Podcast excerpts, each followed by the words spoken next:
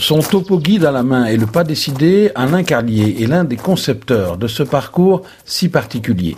Bien au départ d'une des trois abbayes trappistes de Wallonie, soit Orval, soit Chimay, et en passant bien sûr par Rochefort. Au total, ça fait quelques 300 kilomètres qu'on peut faire en 12 ou 15 étapes, bien sûr, pas en une fois.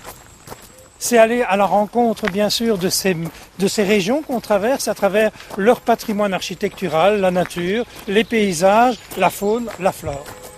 Et voilà qu'au détour du chemin apparaît la magnifique abbaye d'Orval, véritable point de départ de notre balade. Fondée au XIIe siècle, cette abbaye cistercienne a connu une histoire mouvementée. Elle abrite aujourd'hui encore une communauté d'une quinzaine de moines et offre aux randonneurs de nombreux attraits.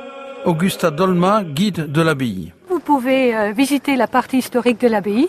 Nous avons donc ici le cloître, nous avons les ruines de l'église, une exposition sur le savoir-vivre et le savoir-faire de la bière et du fromage d'Orval.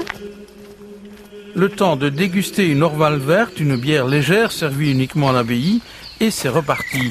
Direction Rochefort, 114 km de marche et de découverte dans une nature préservée et des paysages somptueux.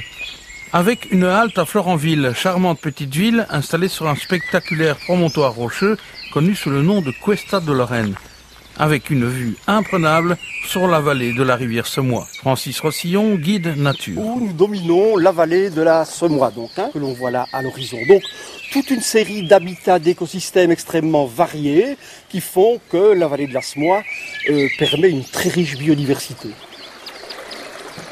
Délaissant les charmes de la rivière, on se dirige alors à travers bois et prairies vers Anse-sur-Lesse, en croisant la ligne de chemin de fer de Bertry.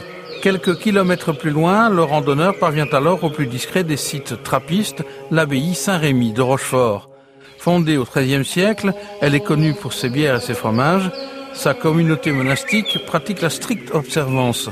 8 heures de travail, 8 heures de prière, 8 heures de sommeil. On peut cependant se recueillir dans l'église et admirer, mais de loin, ces beaux bâtiments. Reprenant son chemin, on traverse une kyrielle de petits villages plus charmants les uns que les autres. 172 km de marche avant de parvenir au lac de Virel pour y découvrir sa riche faune sauvage dans un cadre naturel préservé. Et on peut aussi y rencontrer d'autres randonneurs. alors j'ai fait ça avec mon fils, euh, c'était super. On avait fait un bivouac un peu avant et on était parti deux trois jours. Voilà, on a un pays magnifique, mais il n'y a rien de tel que de découvrir une région à pied. Et puis dans un ultime effort, atteindre la dernière étape de ce périple, l'abbaye de Scourmont et ses superbes jardins l'occasion de s'intéresser à la vie monastique.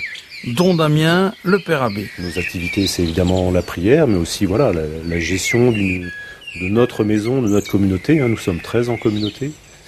Euh, et puis euh, donc avec du travail au niveau euh, aussi au niveau du potager ou des vergers, etc. Et puis quelques moines qui sont aussi dans les, dans les conseils d'administration pour d'autres sortes de décisions. Près de 20 000 visiteurs viennent ici chaque année pour déguster ces produits mondialement connus. Et c'est ici que s'achève cette randonnée à travers cette Wallonie trappiste. Un itinéraire à son image, à la fois sportif, spirituel et gourmand.